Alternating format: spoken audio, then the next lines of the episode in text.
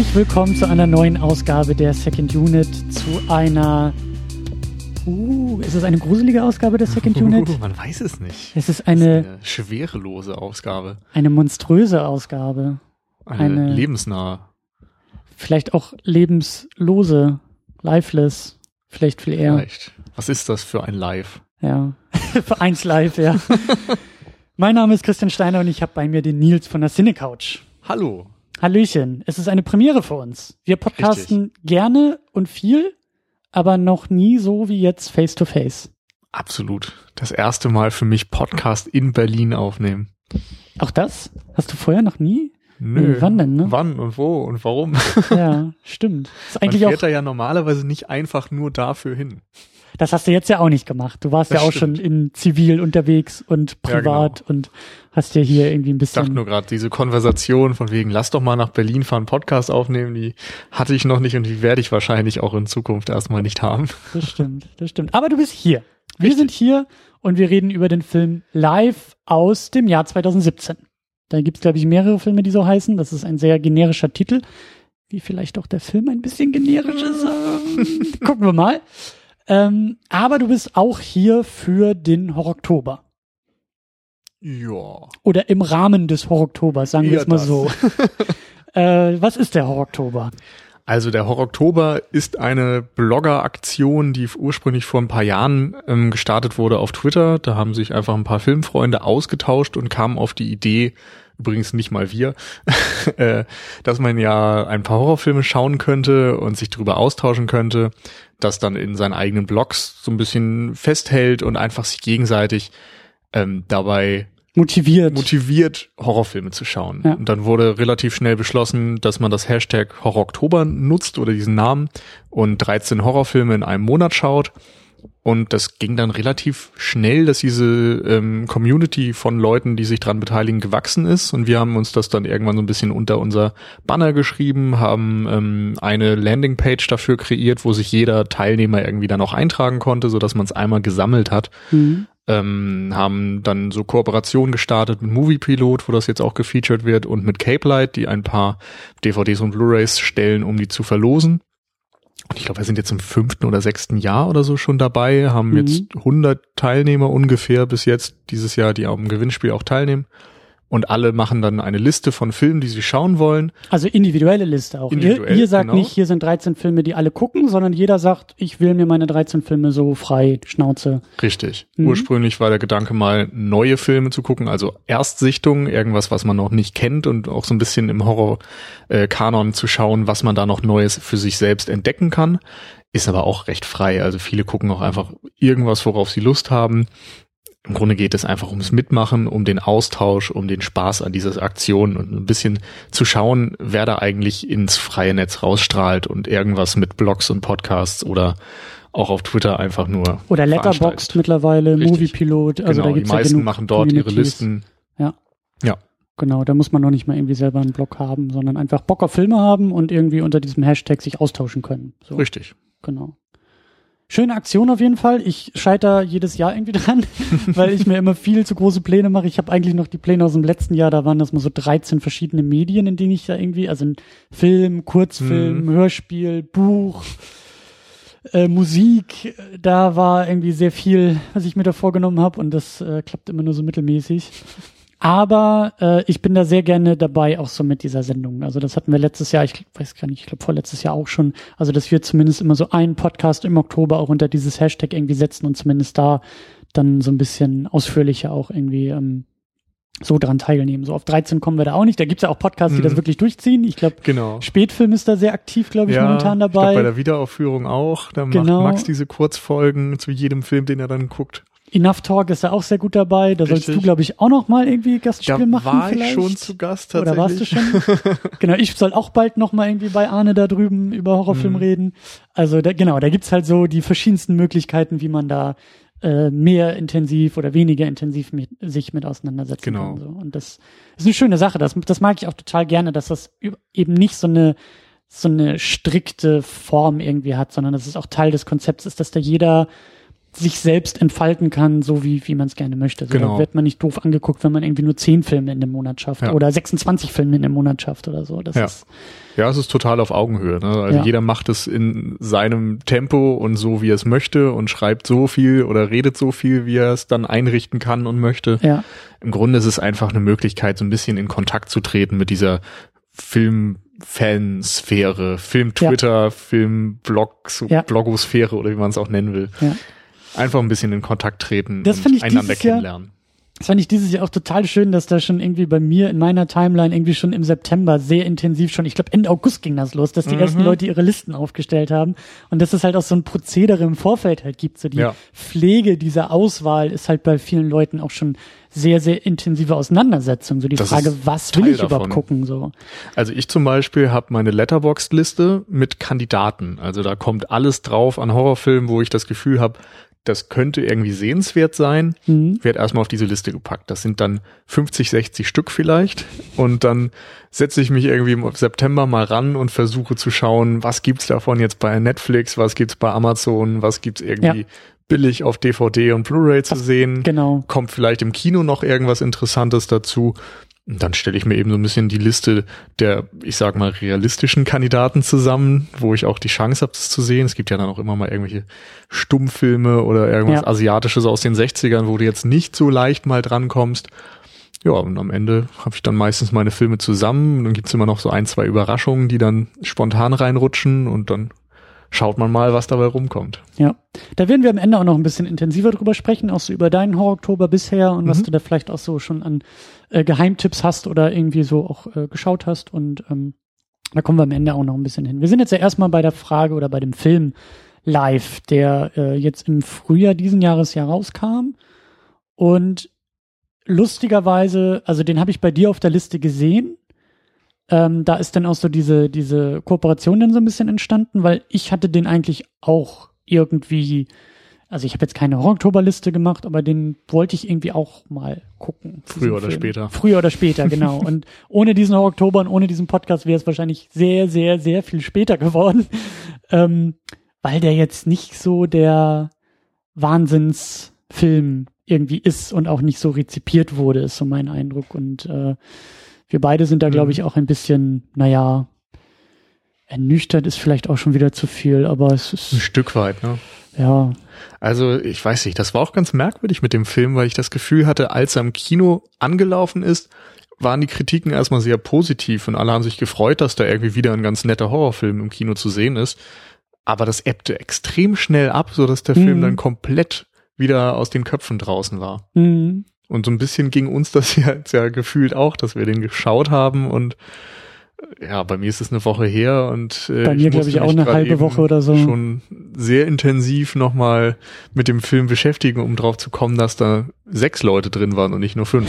ja, ja, ja, das ähm, da werden wir auch noch ausführlich drüber sprechen.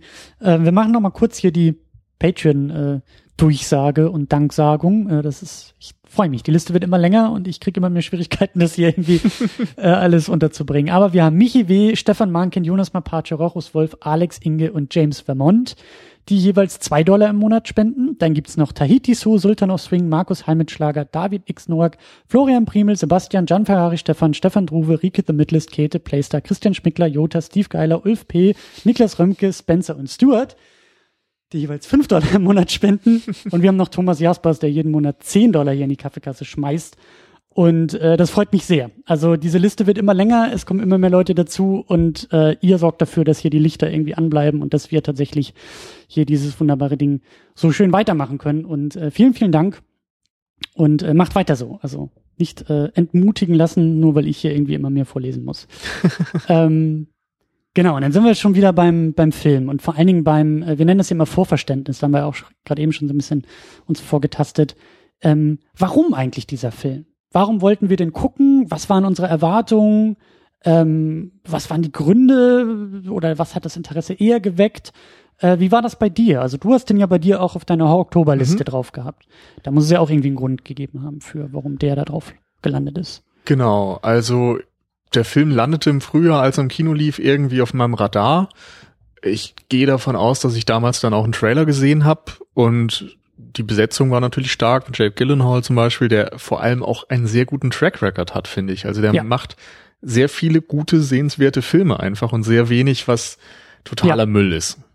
Und dadurch und dann ein paar andere Leute, die eben noch im Cast zu finden waren, hatte ich den Eindruck, das könnte ein ganz netter Film sein. Dann bin ich sowieso immer ganz angetan, wenn so Space Horror und überhaupt Science Fiction Horror ähm, zu sehen ist, weil das so zwei Genres sind, die mir ganz gut gefallen. Ähm, ob das dann Alien ist oder Event Horizon oder auch im Videospielbereich Dead Space und sowas, holt mich einfach ab. Ja. Und insofern war das erstmal direkt was, was meine Aufmerksamkeit auf sich gezogen hat. Und ähm, im Kino habe ich es dann einfach nicht geschafft, den zu schauen. War jetzt auch nicht ganz oben auf der Wunschliste, aber seitdem hatte ich dann schon immer den Plan, den, wie gesagt, früher oder später dann doch mal anzusehen. Ja, ging mir ähnlich. Bei mir waren es auch irgendwie die Trailer, die ich, glaube ich, auch irgendwie im Kino dann so Ende letzten Jahres, glaube ich, irgendwo mal so aufgeschnappt habe. So wie das halt irgendwie ist. Ne? Da mhm. laufen irgendwie zehn Trailer im Vorfeld und den einen ignoriert man, den ja. nächsten vergisst man und dann sieht man, oh, Jack Gyllenhaal und Ryan Reynolds auch irgendwie dabei und auf der mhm. Raumstation und oh, das sieht aus wie so ein Alien. Ja.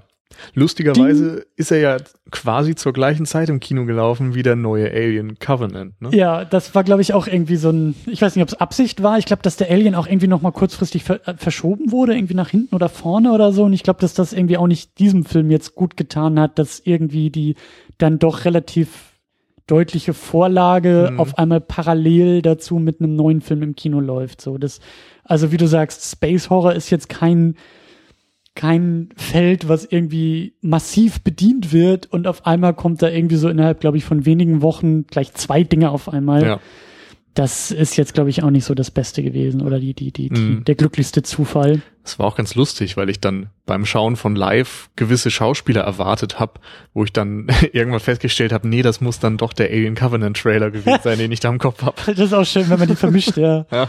Ähm, da gab's so Kurzfilme irgendwie vorweg. Stimmt. So zweiminütige Konversationen, wo die gerade im Raumschiff unterwegs sind, irgendwo hin. Bei Alien, ne? Genau, ja. bei Alien. Also ja. habe ich jetzt nachher festgestellt. Ich dachte, das wäre live gewesen. Naja. Ja, das ist, das, äh, das ist nicht gut fürs Marketing, wenn sowas entsteht. Ja. Aber ja. Aber wer ich, hat Schuld in dem Fall, ne? Du auf gar keinen Fall, so, aber. Äh, naja, auch. Naja, das würde ich so, ja.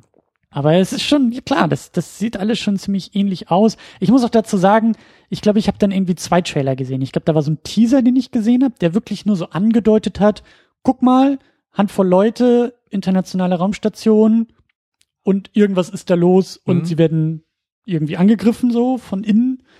Und dann gab es irgendwie einen zweiten Trailer, bei dem ich dann schon wieder das Gefühl hatte, ach, das ist jetzt schon der ganze Film, den ich in zweieinhalb Minuten gesehen habe. Dankeschön, jetzt habe ich noch weniger Interesse, den wirklich im Kino zu gucken.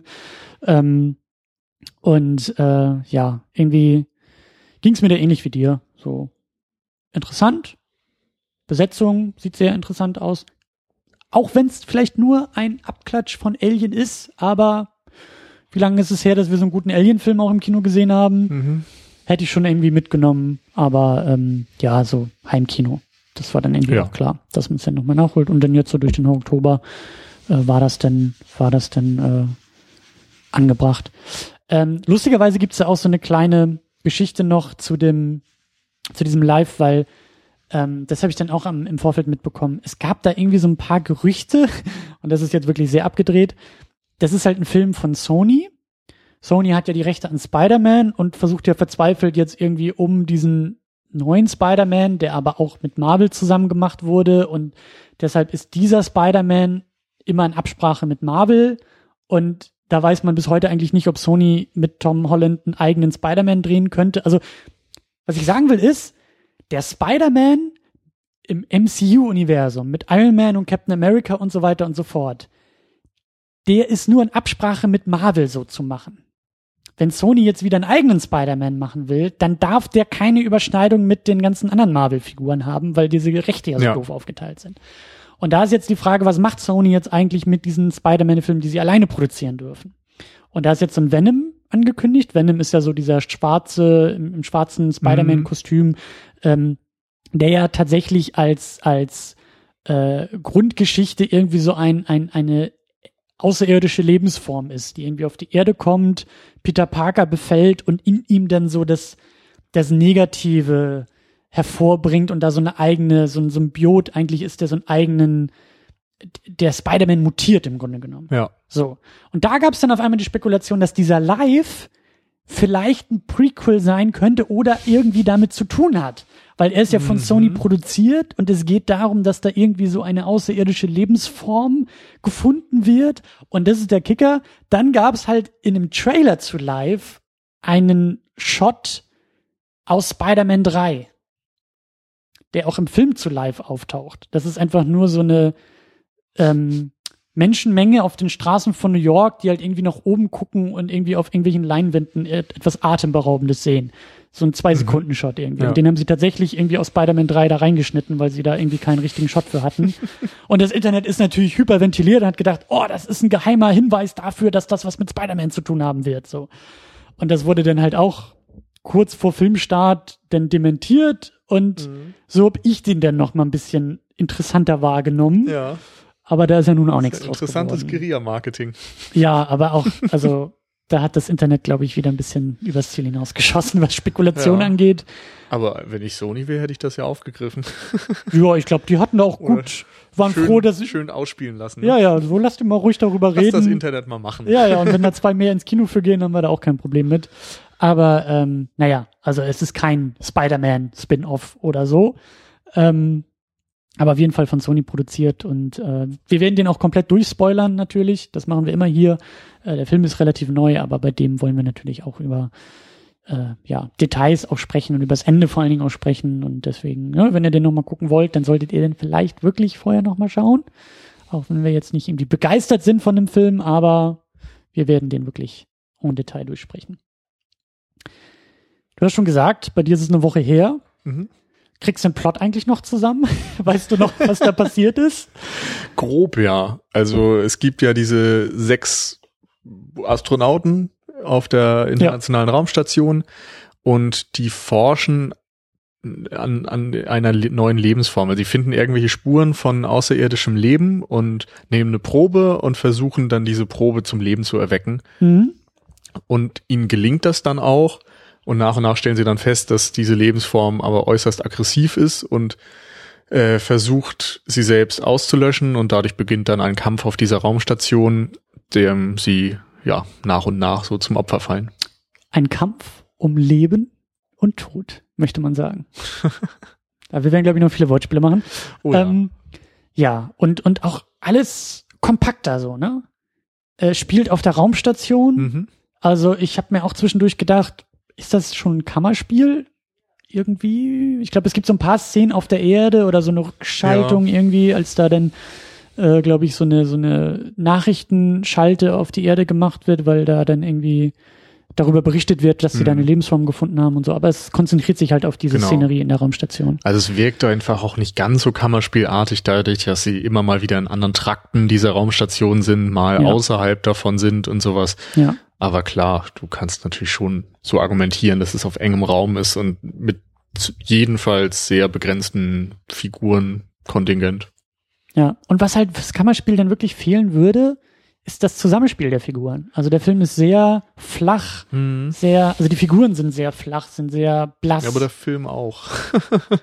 ja, aber ich mache es halt sehr stark an den Figuren irgendwie verantwortlich. Ja. Also wir können ja mal so ein bisschen diese sechs Leute durchgehen, die dabei sind. Also wir haben ähm, Hiroyuki Sanada als Sho Murakami, der Japaner im Team. Genau. Ähm, der der Vater wird und dadurch ziemlich die äh, interessanteste Rolle fast hat. Ja, aber auch so, also so eine, also so eine Eigen, also ne, es ist eine Eigenschaft, dass es halt irgendwie so ein, so ein Zustand oder ein Umstand hat. Er wird ja. Vater, sagt jetzt nicht ja. viel über die Figur aus, nee. außer er wird Vater. Also, also im, An, äh, im, im, im ersten Moment hatte ich gedacht, dass das noch kommt. Ja. Also dass das das Setup ist dafür, dass dort diese Lebensform ja auch geboren wird. Genau. Er ist Vater geworden und dass dort irgendwie ne, eine Aussage getroffen wird oder ein bisschen mit diesem Umstand gespielt wird, dass er vielleicht Vatergefühle entwickelt für diese Kreatur oder ähnliches. Ja, oder dass er, oder, oder, oder dass auch irgendwie so diese, dieses Rückspiel, also darum geht's ja auch relativ stark am Ende so, hey, wir können uns selber nicht mehr retten, aber wir wollen wenigstens verhindern, dass diese Lebensform auf die Erde kommt. Mhm. So, wir wollen dafür sorgen, dass sie so weit wie möglich wieder weg von der Erde verschwindet Äh, und da dachte ich auch, dass das vielleicht irgendwie so rück, weißt du, er opfert sich halt als erster für seine Familie im Rücken und für sein ja. neues Kind, was dann ja irgendwie ja. bedroht werden könnte durch diese Lebensform. Aber selbst dieses Klischee von Szene gab es dann auch nicht. Und naja. Dann haben wir Ryan Reynolds als Rory Adams dabei.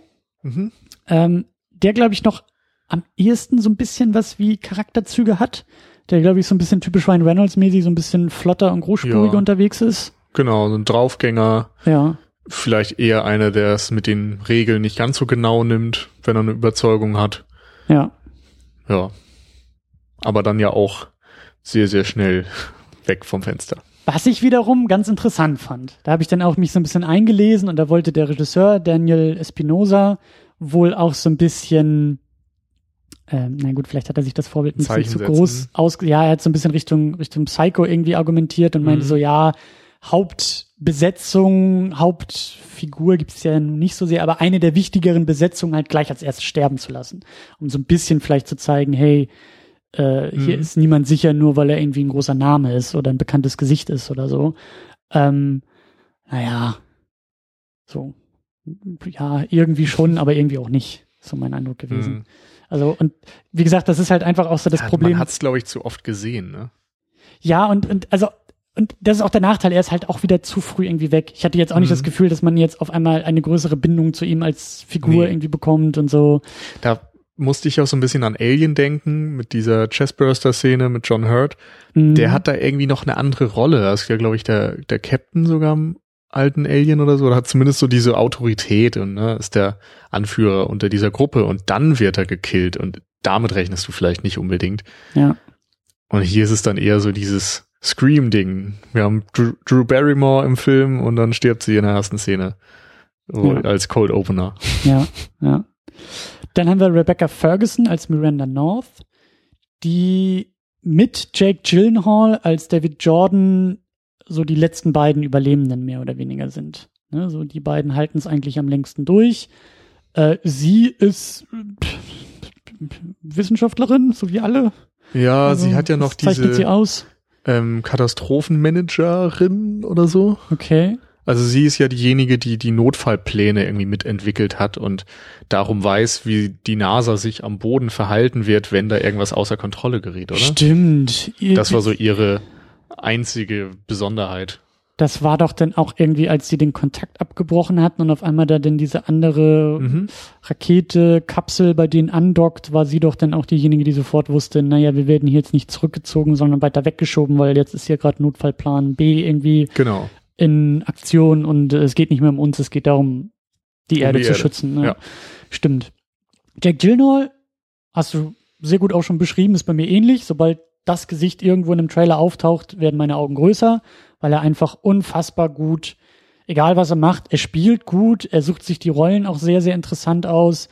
Äh, in meinen Augen, so, jetzt haben wir DiCaprio endlich mal einen Oscar äh, gegeben, jetzt ist dieses Drama durch, seit, was seit Jahren schon hätte durch sein können. Ich finde, er ist der Nächste in der Reihe. Ich finde, er ist so, auch gerade sowas wie Nightcrawler vor zwei Jahren noch nicht mal irgendwie für einen Oscar nominiert. Also an dem, mhm. also irgendwas, also der ist wahnsinnig gut, der Typ. Ja. Und trotzdem, aber er hatte jetzt auch noch nicht die absolute Oscar-Rolle, oder? Ich also Nightcrawler in allen Ehren, aber. Als, als Nominierung fand ich, hätte ich das ja, gerecht gefunden. Ja, okay. und, und ich fand ihn auch in Nocturnal Animals total super. Den habe ich noch nicht gesehen. Da haben die auch was gefasst, oder? Das ist wirklich so ein Film danach. Das ist auch so ein Film, wo ich irgendwie nur höre, entweder finden den alle super oder total scheiße. Ich bin in der Kategorie super und ja. mich hat er auch so richtig weggefegt, also ja, ich bin der gespannt. hat mich emotional auch so ein bisschen kaputt gemacht, äh, aber positiv. Mhm. Ähm, ja, auf jeden Fall war er auch so mein, für mich das Zugpferd in diesem Film und in der Besetzung. Und ja, spielt auch. auch vielleicht noch eher eine definiertere Rolle als jemand, der ähm, wie wird denn das, das wird ja so angedeutet, dass er da irgendwie schon als längster auf dieser Station ist, irgendwie seit, mm. ich glaube, mhm. über 400 Tagen, mehr als ein Jahr ja. schon im All und eigentlich auch gar nicht so richtig zurück will. Er hat so ein bisschen die Sandra Bullock-Rolle. Das Gravity-Ding. Also Sandra Bullock in Gravity ist ja auch die Person, die die Bodenhaftung im wahrsten Sinne des Wortes verloren hat und ne, im Weltall ist, um irgendwie dann am Ende wieder ja so, so auf die Beine zu kommen. Und das wird ja wortwörtlich in Gravity eigentlich zu Ende erzählt. Und hier ähm, ist er eben derjenige, der ja wenig Verbindung hat, so fast leicht depressiv mhm. ist oder so, so ein bisschen ähm, Social Anxiety Mensch ist, also mhm. jemand, der keine der allzu Oddball engen in dieser Gruppe so ein genau, bisschen, keine ne? allzu engen sozialen Kontakte hat, den die Erde jetzt nicht so reizt, der weder die Natur noch die Menschen braucht und irgendwie den Weltraum im Endeffekt spannender findet für sich selbst und die Isolation zu ihm passt genau. und so, ja, genau. Ja, ja genau. Das und sagt er ja dann auch in seinem kleinen heroischen Moment am Ende. so dieses, mhm. als es um die Frage geht, wer fliegt zurück auf die Erde und wer stößt mit diesem Alien irgendwie weiter weg und, ja. und, sorgt dafür, dass es halt nicht zur Erde kommt. Da opfert er sich ja, weil er sagt, ich gehöre hier ins Weltall. Genau. So, du, liebe, wie hieß sie, äh, Miranda, du fliegst zurück und ich flieg weiter, weiter ja. weg und rette damit alle auf ja. der Erde. So. Was war da sehen wir denn ja, aber. Genau. genau. War eigentlich ganz passend. Ja. Andererseits jetzt auch kein schöner Character Arc. Also es ist ja nicht so, dass man dann so wie, das war mein erster Gedanke, dass man es wie bei Gravity macht, dass er dann so diese äh, Wandlung durchmacht und am Ende dann doch total schätzt, was er an der Erde und den Menschen hat. Hier war es dann eher so, dass er von Anfang an eigentlich sehr distanziert der Erde und den Menschen gegenüber ist und das als Motivation nimmt, dann auch ja. sein Schicksal so zu wählen, dass er noch weiter sich von denen entfernt. Das kann man natürlich dann auch wieder in so einen gewissen heroischen Kontext setzen, dass er sich dann für die gesamte Welt opfert, aber ja, die ja. Motivation war eben von Tag eins im Grunde dann offensichtlich und ändert sich auch nicht mehr groß. Er bleibt bei sich. Genau. Es gibt keine Änderung. Er ist, ja. wer er ist und er bleibt, wer er ist. Und ich glaube aber auch, dass das so eine Rolle ist. Also wir werden ja auch noch viel über die Qualität des Filmes noch ein bisschen spekulieren und da auch noch irgendwie ähm, Kreise drehen. Aber ich, ich kann mir vorstellen, dass das einfach auch so ein Ding ist, im Drehbuch kann ich mir das alles irgendwie besser vorstellen. Weißt du, ich kann mir richtig vorstellen, dass Jack Gyllenhaal dieses Drehbuch irgendwie bekommt und sagt, ah, das liest sich gut. Da ist irgendwie mehr auf dem Papier zu finden, als wir jetzt im Film, im fertigen Film, glaube ich, gesehen haben. Dass da irgendwie, weißt du, so, so Rollenauswahl ist ja oft auch eine, ein gewisses Risiko und du, du, du, ähm, also was ich so aus, aus Schauspielinterviews höre, so, klar, du hast halt ein Drehbuch vor dir und das ist halt selten das, der fertige Film. Da passiert mhm. noch viel. Dann guckst du, wer macht den Film, wer spielt noch mit und dann entscheidest du dich vielleicht irgendwie für die Rolle, weil du sagst, ich wollte schon immer mit dem Regisseur zusammenarbeiten. Auf dem Papier liest sich das, wenn das in die eine Richtung weitergeht, richtig gut. Und dann habe ich irgendwie vielleicht noch zwei Leute im Cast, mit denen ich eh schon immer zusammenarbeiten wollte und dann mache ich das. Ja. Und dann stellt sich raus, gut, das Ergebnis ist vielleicht eher ein bisschen mittelmäßig und hm. das hast du vorher gar nicht so sehen können. Aber ja, also ich, ich kann die, den Gedankengang auf jeden Fall nachvollziehen. Ich sehe nur irgendwie, ich habe nicht die Vorstellung, warum das so viel mehr bieten sollte. Also was da auf dem Papier dann noch war, was ich jetzt irgendwie im Film nicht sehe, weil ich kann mir der vorstellen, Regisseur dass das hat jetzt irgendwie nicht so herausragende Filme bisher gemacht. Ähm, ich meine, Rebecca Ferguson hat im letzten Mission Impossible immerhin Tom Cruise ein bisschen an die Wand gespielt. Da kann ich mir schon äh, vorstellen, dass man da sagt, vielleicht kann man sich da schön die Bälle hin und her spielen. Ähm, aber ansonsten, also Ryan Reynolds in allen Ehren, aber ein Schwergewicht ist das nun nicht. Die beiden haben und sich aber wohl gefunden im Laufe der Produktion. Da gibt's halt auch so ein paar Videos, wie die beiden zusammen Interviews machen und so sehr freundschaftlich rüberkommen. Also ja, okay, wenn man so, das dann aus der Warte sieht, keine Ahnung, ein bisschen so, gute Zeit haben und ein bisschen Ahnung. Zero Gravity äh, Spaß okay, maybe, aber, maybe. aber so ich, rein nee, inhaltlich. Ich kann mir schon vorstellen, dass es zumindest vielleicht auf dem Papier einfach irgendwie tatsächlich heroischer oder runder irgendwie so in Sachen Character Arc irgendwie ist. Also, dass da einfach im Transfer vom Papier auf Leinwand, auf Film vielleicht alle Figuren auch irgendwie Facetten verloren haben. Hm. Dass da einfach Komplexität vielleicht verloren gegangen ist, dass man sich dafür entschieden hat, dass dann doch alles ein bisschen, vielleicht auch im Schnitt, weißt du, so ein paar ja. Szenen rauszulassen, die alles vielleicht ein bisschen mehr unterfüttert hätten oder so, weil man gesagt hat, oh, wir brauchen noch ein bisschen mehr mit dem Alien oder so. Ja. Keine Ahnung, ist alles Spekulation. Wirkt es eher so ein bisschen grob gezeichnet, genau. wo man vielleicht hätte sagen müssen, das ist jetzt die Basis und auf dieser Basis können wir dann mit den Schauspielern improvisieren. So jeder formt mhm. ein bisschen seine Rolle, überlegt sich eine Backstory und dann spielen wir irgendwie die Bälle hin und her, improvisieren in manchen Szenen und versuchen in dieser Geschichte dann vielleicht für jeden so das Plätzchen zu finden und die Farbtöne, die es interessanter machen. Und dass das dann nicht passiert ist, sondern dass man sich relativ strikt an diese Basis gehalten hat, obwohl die gar nicht viel hergab. Ja. Aber ebenso Spekulation natürlich. Ja, und das hätte, das hätte vielleicht auch funktionieren können, dass sie alle irgendwie dann im Spiel noch mehr hätten rausholen können aus den Figuren. Aber auch das war alles sehr routiniert. Selbst Jack mhm. Gyllenhaal, der ja wirklich, also mehr kann als hier in diesem Film.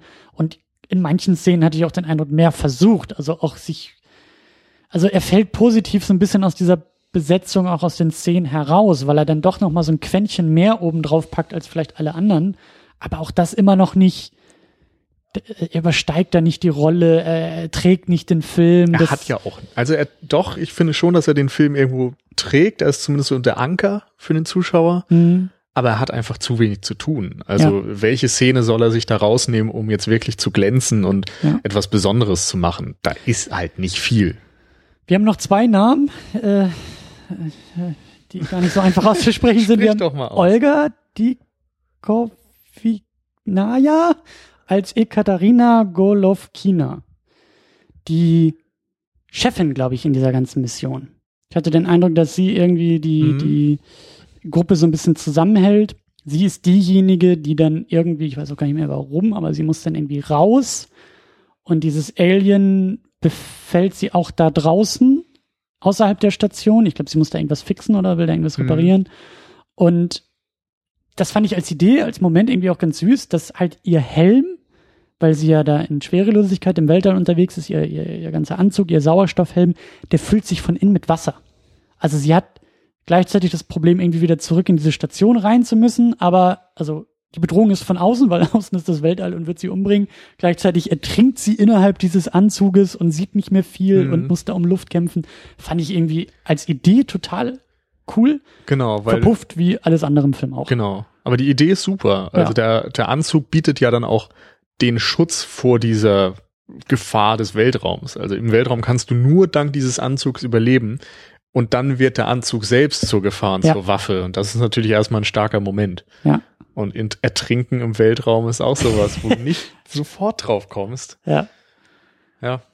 Aber ja, alles ein bisschen zu wenig.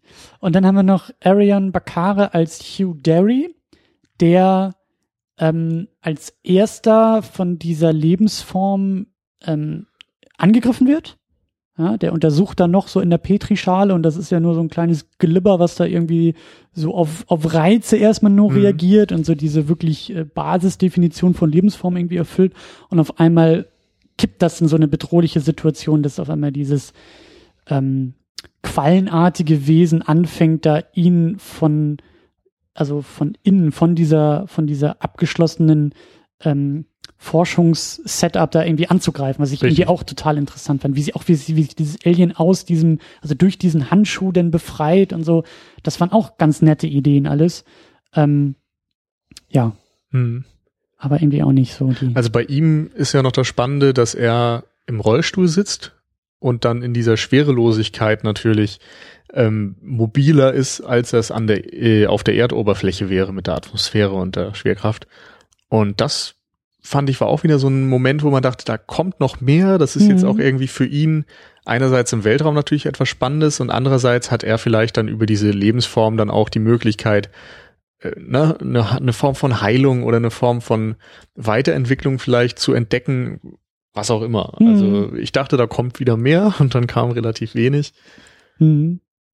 Ähm, ansonsten fällt dann auch noch mal auf, dass wir gerade jetzt in so Zeiten, wo man dann immer darüber diskutiert, wie sind da ähm, Minderheiten und so weiter abgebildet. Er ist eben Afroamerikaner, dann haben wir zwei Frauen dabei, wir haben eine Russin, einen Asiaten, mhm. also die sind relativ divers aufgestellt, aber der Film macht dann auch nicht mehr damit, war so mein Eindruck. Ich weiß nicht, mhm. wie das dir da ging. Nee, ähnlich. Also ich habe das auch irgendwie beobachtet und gesehen, aber ja, das ist der ganze Film eigentlich, ne? Der, der setzt sehr, sehr viele Möglichkeiten, mhm. die er nicht ausnutzt. Ja.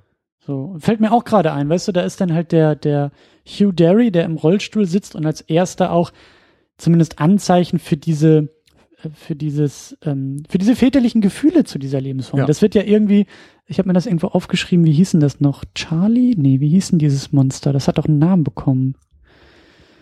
Ach, jetzt ja, finde ich, ich das auch, auch gerade nicht mehr. Calvin. Stimmt, das war die Grundschule, ne? Genau, das, das ja. war auch ein ganz Das war wahrscheinlich Moment. der Spider-Man-Shot. Ja, ja, genau, da war das irgendwo drin. Das halt, also die finden halt diese Lebensform und das kommt auf der Erde dann ja auch an und die Erde zelebriert und oh, außerirdisches Lebens gefunden und dann gibt's da halt so, so eine, so eine Schule, die dann halt irgendwie über die Fernsehnachrichten halt so eine Schalte hoch in diese Raumstation macht und halt Fragen stellt und hey, wie ist das da bei euch in dieser Raumstation und wie geht man da auf die Toilette und wie, was macht ihr jetzt mit diesem Alien und so. Und dann haben irgendwie da die Schülerinnen und Schüler äh, sich dazu entschieden, dieses Alien Kelvin zu nennen. So, und das kriegen die auf der Raumstation den mit und fangen auch an, es Kelvin zu nennen. Also da eben so ein, mhm. da gibt's dann auch so ein paar äh, Dialoge und Momente, so, hey, hört mal auf, da jetzt irgendwie diesen Namen zu benutzen, weil das ist immer noch eine potenzielle Bedrohung für uns und wir müssen es erstmal kategorisieren ja. und verstehen und so. Und er, also der Hugh Derry ist halt derjenige, der als erster so überfallen wird von dem Alien und auch immer wieder diesen Namen benutzt. Und das hätte ja eigentlich eher der Japaner sein müssen. Weißt du, so dieses, hm? hätte man ja jetzt irgendwie gedacht, so, der ist gerade Vater geworden und, aber dieser Film. Muss diese Gefühle dann auch irgendwie auf etwas projizieren vielleicht, weil es ein Baby auf der Erde ist?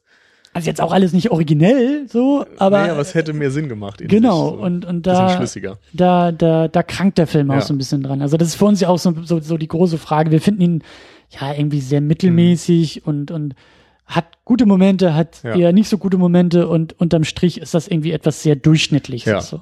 ich verstehe zum Beispiel auch nicht, warum wieder diese naiven Forscher gezeigt werden. Also du hast da mm, sechs ja. Astronauten, die müssen wahnsinnig intelligent sein, um da mal in diese Position gekommen zu sein, dass sie dort forschen dürfen. Und das erste, was sie dann machen, ist dieses Ding zum Leben zu erwecken und dann drin rumzustochern und dem Elektroschocks zu geben, um das zu provozieren, um zu sehen, ob ja. das reagiert. Und oh, Mensch, das äh, schlägt zurück. Werde damit rechnen können. Ja. Haben wir Schutzmaßnahmen? Nö. Okay, dann ist der Hugh angegriffen und was machen sie? Sie lassen ihn eben nicht dort drin, sondern Ryan Reynolds kommt als erstes auf die Idee, sich da reinzustürzen und das Ding töten zu wollen. Ja. Nachdem er dann fünfmal mit dem Feuer draufgeschossen hat und merkt, eigentlich bringt das nichts, hört er immer noch nicht auf und versucht sich in Sicherheit zu bringen, sondern macht immer weiter. Also ja. da sind auch wirklich blöde Sachen drin, die ich vielleicht in einem Horrorfilm akzeptieren kann, wo das ein paar dumme Teenager sind. Aber wenn das jetzt Astronauten sind, die irgendwie drauf trainiert sind, die ihr ganzes Leben lang dafür gelernt haben, dann dürfte man auch ein bisschen mehr Intellekt vielleicht voraussetzen. Das ist auch so ein Punkt, wo ich dachte, geh doch mal andere Wege. So mach ja. doch nicht jetzt wieder den Prometheus-Fehler, wo dann auch irgendwie alle in das Alien reingucken und die Facehugger rausstürzen und sowas, sondern zeigt uns mal ein paar kluge Wissenschaftler in extremen Situationen. Auf jeden Fall, auf jeden Fall. Und auch ähm, ich habe mir auch das eine oder andere Review noch so ein bisschen dazu angeguckt und da ist mir auch dann, aufgefallen, wie, wie, wie, also wie, wie zweckmäßig dieser Film auch geschrieben mhm. ist, ja. Ganz doof sind sie ja alle nicht. Sie fangen irgendwie an, dieses Alien in der Quarantänestation irgendwie zu untersuchen. So. Aber warum ist die Quarantänestation über den Lüftungsschacht irgendwie mit dem kompletten anderen Schiff verbunden? Ja. Also wer baut so eine Quarantänestation ja. als NASA-Wissenschaftler mhm. in der internationalen Raumstation? Weißt du? Und dann auch irgendwie die Lüftungsschächte werden auch irgendwie alle nacheinander. Das, das ist ja der erste große Fluchtmoment für das Alien. Das entkommt aus dieser aus dieser äh, aus dieser Kapsel da, ne, aus dieser aus dieser äh, Werkbank und ähm, Ryan Reynolds geht rein in den Raum und versucht das da irgendwie äh, kaputt zu schießen mit dem Flammenwerfer. Alles nett, Action und Blut und toll. Und dann kommen sie von draußen auf die Idee, hm, wir sollten vielleicht mal da wirklich irgendwie alles abschotten. Weil wäre ja doof, wenn das Alien da rauskommt. Dann schotten sie es ab, aber sämtliche Lüftungsschächte gehen halt nacheinander zu.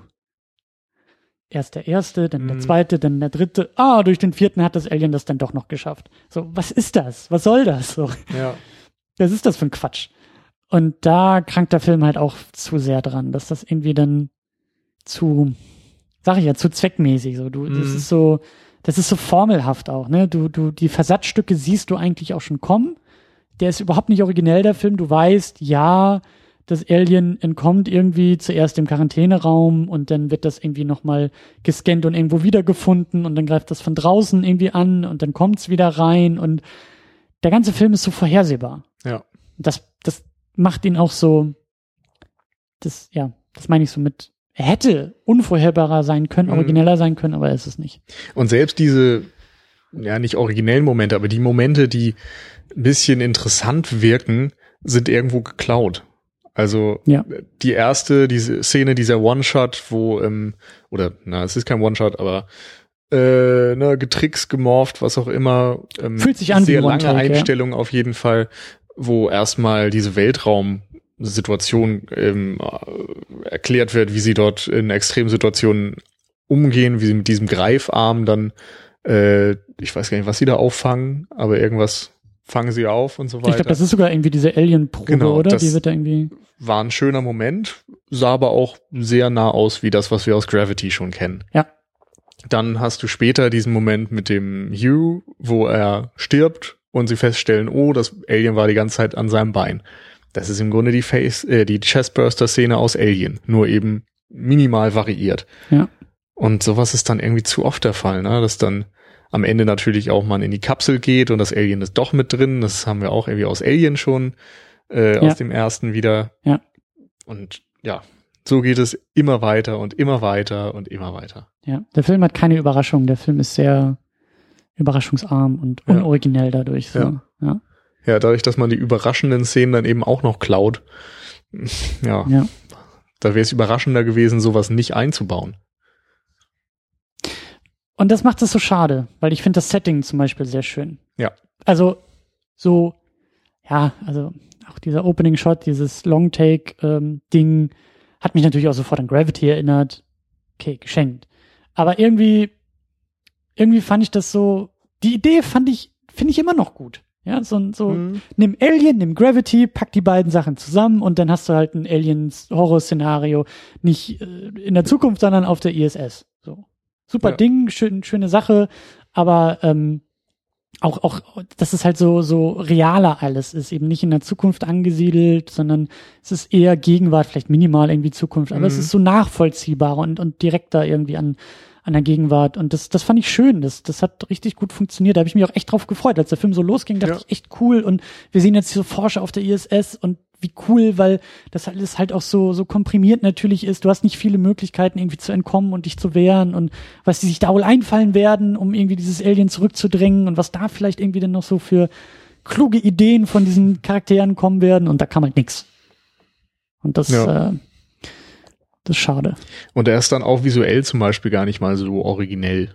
Also das ist Ja. auch sowas, wo ich gerade bei Weltraumfilmen und Science-Fiction-Filmen immer über vieles hinwegsehe, wenn zumindest das Design irgendwie nochmal neu ist und äh, interessant ist.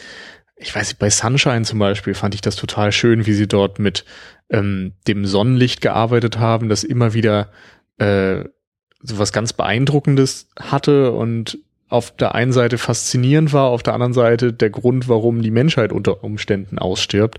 Also diese Gefahr und Faszination lag immer beieinander oder Ja. dass sie einen kompletten Trakt hatten mit Pflanzen zum Beispiel. Ja. Das ist einfach irgendwie eine schöne Sache und hier ja, hast du halt irgendein Raumschiff mit ein paar Rettungskapseln, mit einer Quarantänestation, Schlafpots, ja. Schema F, Baukasten, fertig. Ja. Ja.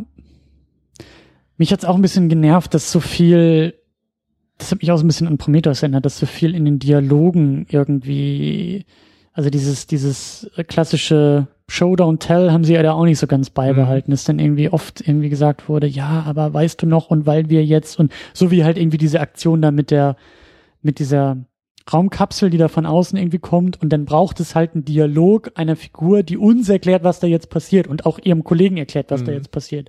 Und ich saß auch so davon und dachte mir, euch ist da nichts Originelleres eingefallen, Interessanteres eingefallen, als jetzt diese sehr banale Information mir mitzuteilen, außer jetzt dieser Figur genau das sagen zu lassen, was ich wissen muss. Das Ja. ist so uninspiriert irgendwie. Total.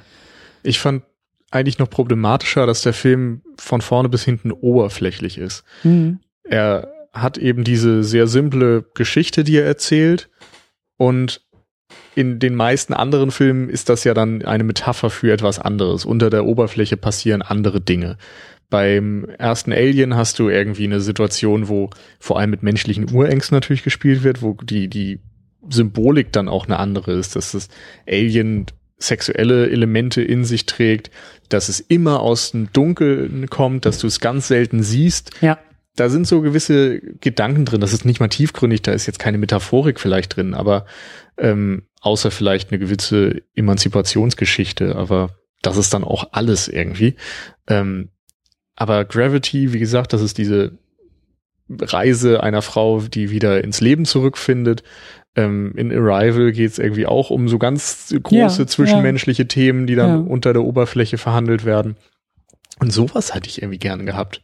Gerade auch bei dem Titel, ja, auch, ne? ja, der Titel ist live. live. Und es geht um neue Lebensformen und die auch da kannst du ja die Frage stellen, wie gehen wir denn mit neuen Lebensformen um? Sind wir da naiv? Sind wir da, äh, fühlen wir uns bedroht in unserer Allmachtsfantasie? Sehen wir uns als die neuen Schöpfer? Was machen wir damit? Ja, und ja. Äh, dann auch, dass ähm, durch solche Dinge gerne mal zwischenmenschliche Konflikte gestartet werden, finde ich immer schön. Also bei Zombie-Filmen ist es ja immer so, da hast du dann diese Menschen, die am Ende für sich selbst die größere Bedrohung sind als die Zombies. Ja. Hättest du hier genauso machen können, dass die Menschen sich, also einerseits diese sechs Leute sich untereinander bekriegen, gerade vielleicht auch aufgrund ihrer unterschiedlichen Herkunft und so weiter, oder dass dann ein Krieg zwischen dieser Raumstation und der Erde stattfindet, ja. weil dort das Misstrauen herrscht. Oder was weiß ich, ne, ein Konflikt, ob man jetzt das Alien oder diese neue Lebensform Kelvin, ob man die als ähm, etwas Beschützenswertes, etwas Wertvolles sieht oder als Feind. Am Anfang wird der Konflikt ja noch so ein bisschen aufgeworfen. Die einen nennen ihn Kelvin und mhm. sehen es mhm. als was Menschliches und wollen ihn eben nicht töten, auch wenn er schon erste bedrohliche Anzeichen hat. Die anderen sagen sofort, das Ding muss weg. Das sind ja auch zwei unterschiedliche Gedanken, aus denen man leicht zwei Lager hätte machen können. Ist alles nicht originell, aber mehr als das, was wir was. hier haben. Ja, ja, ja und gerade auch so dieses ähm, es gibt dann ja auch so diese Versatzstücke, ne? Dann, dann wird ja, glaube ich, irgendwie auch gesagt, wie war denn das noch? Da sagte auch irgendwie so mittendrin im Film irgendwie so jemand, ähm, also ging es nicht irgendwie um die Frage, warum Calvin überhaupt jetzt irgendwie tötet?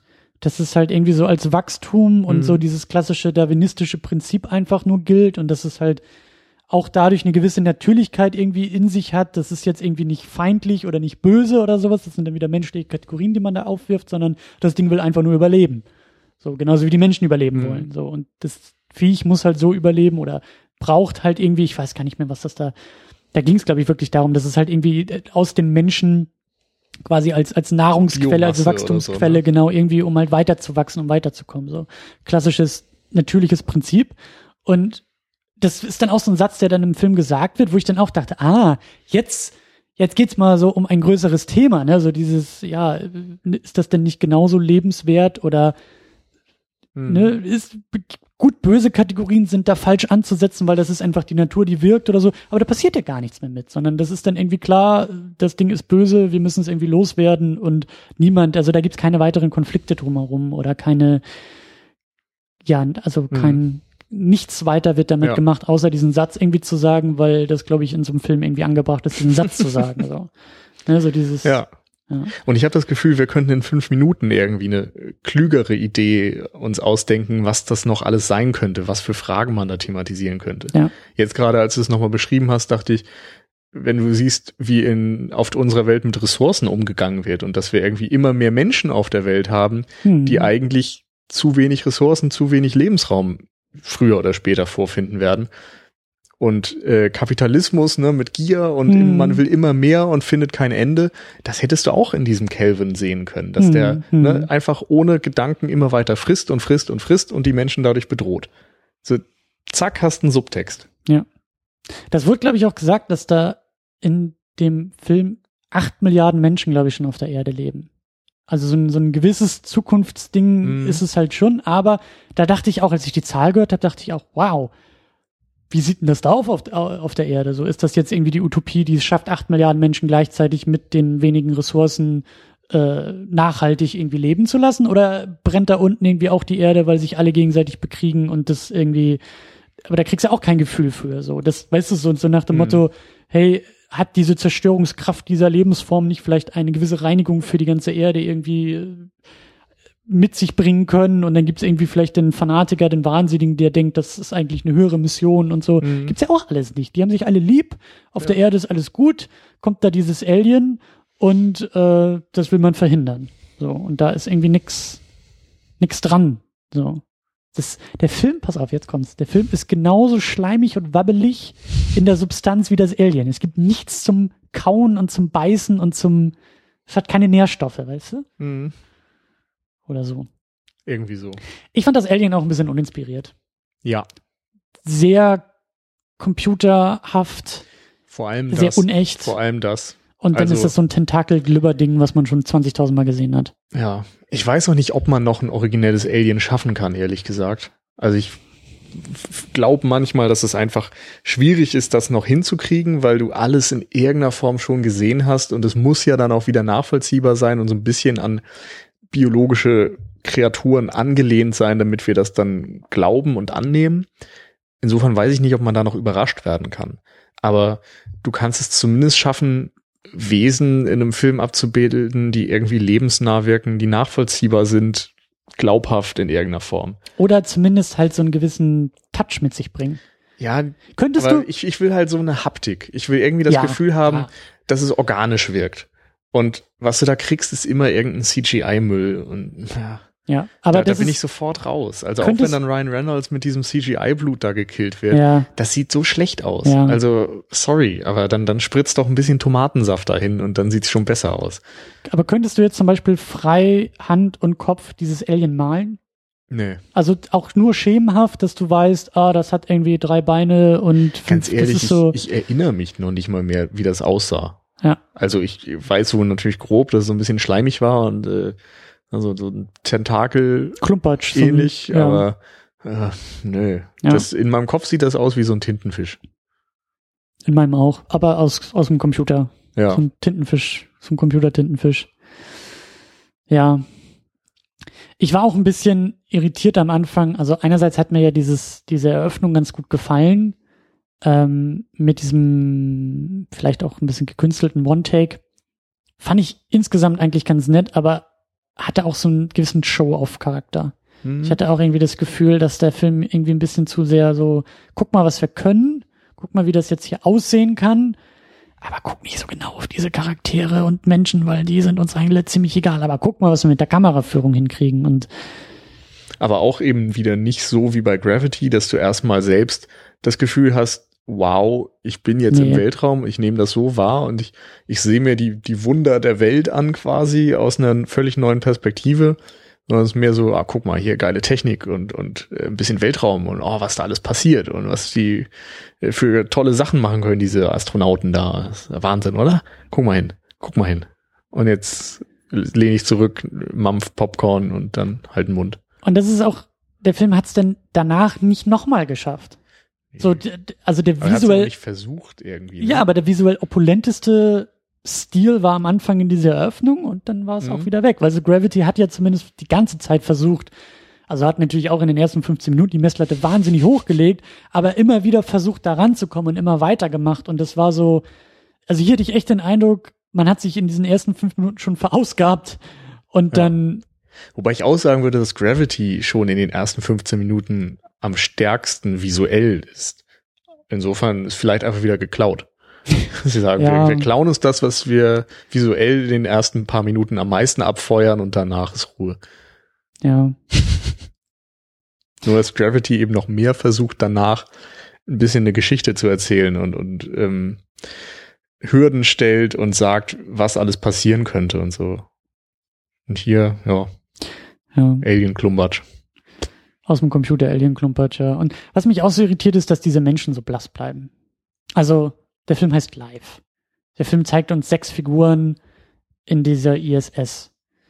Es geht um Alien, um einen Alien-Angriff, um ein Alien-Monster. So, wo, wo ist da irgendwie die Menschlichkeit? Wo ist da, also die, weißt du, das sind so, so, die sind so lebenslos, wirklich, Mhm. diese Figuren. Das sind so, so, so, so, so Schaufensterpuppen, weißt du, die sind Ja. so leer wie eine Schaufensterpuppe. Da, da ist kein, ich, ich könnte jetzt auch nicht nochmal wieder beschreiben. Wie gesagt, ich kann dir sagen, ja, der Ryan Reynolds ist ein bisschen mehr der Schnacker und Jack Gyllenhaal ein bisschen mehr so der Outsider und dann hört es aber auch schon auf mit Charakterzügen. So, ja, der eine hat ein Kind, das ist kein Charakterzug, es ist, äh, ja. Und was die anderen sollen, kann ich dir auch nicht großartig sagen. Und das ist schade, das ist echt, Ja. gerade weil dieser Film auch so komprimiert ja ist. Ja, Er konzentriert sich auf diese Figuren, auf dieses das eine ist Setting. eigentlich sein großes Kapital und Ja. er merkt es nicht. Ja. Ja. Und es liegt eben wirklich nicht an den Schauspielern. Nee, absolut nicht. Absolut nicht. ich weiß auch echt nicht, woran es, also keine Ahnung, ob es auch am Regisseur liegt, der es irgendwie nicht geschafft hat, mehr daraus zu holen, ob wirklich das also blasse mit Drehbuch Sicherheit ist. auch. Also ich erwarte von einem Regisseur, dass er entweder eine gute Geschichte gut umsetzt oder dass er bei einer schwachen Geschichte merkt, dass er da irgendwie nochmal Hand anlegen muss, in welcher Form auch immer. Dann muss er uns eben mit so einem einzigartigen visuellen Stil ablenken oder ja. mit frischen Ideen, mit Improvisationen, mit den Schauspielern arbeiten, so dass dann mit durch die irgendwie ein größeres Interesse am Film entsteht.